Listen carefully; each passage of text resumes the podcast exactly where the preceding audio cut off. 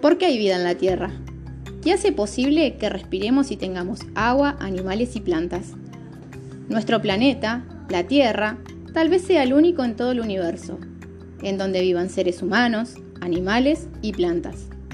Y esto ha sido posible gracias a una serie de felices coincidencias que se conocen como evolución. Así comenzó todo. Hace muchos millones de años surgió una enorme nube de gases y polvo que dio origen a lo que hoy conocemos como el Sistema Solar, un conjunto de ocho planetas que giran alrededor del Sol, entre los que se encuentra la Tierra, recibiendo su luz y su energía. Nuestro planeta es el único dentro del Sistema Solar que tiene agua, y en donde se puede respirar gracias a la atmósfera, es decir, esa capa de gases que lo rodea.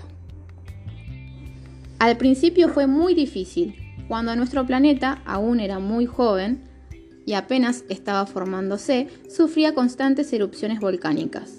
Era golpeado por numerosos meteoros, hubo terribles tormentas que produjeron un diluvio tras otro y explosiones eléctricas inimaginables. La luz y el calor que recibimos del Sol son importantes para que haya vida, pero si la Tierra estuviera demasiado cerca o demasiado lejos de él, haría mucho frío o mucho calor, y sería imposible la vida, como ocurre en otros planetas. Y surgió la vida.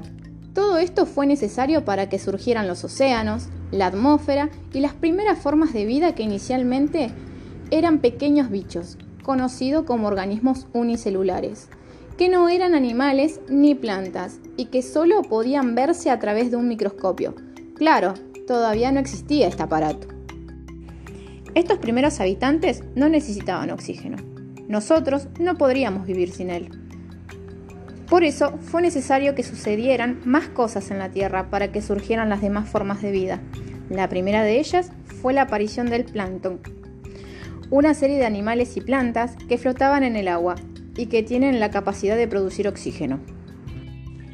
Ya se puede vivir aquí. Ese oxígeno que surgió durante los primeros 2.500 millones de años no solo permitió la creación del aire que respiramos, sino que también dio origen a la capa de ozono, una barrera protectora que rodea la Tierra y que impide que los rayos ultravioletas del Sol lleguen con mucha fuerza y nos quemen, con la formación de esta capa protectora y la producción de oxígeno, todo estaba listo para que las plantas, los animales y el hombre vivieran sobre la Tierra.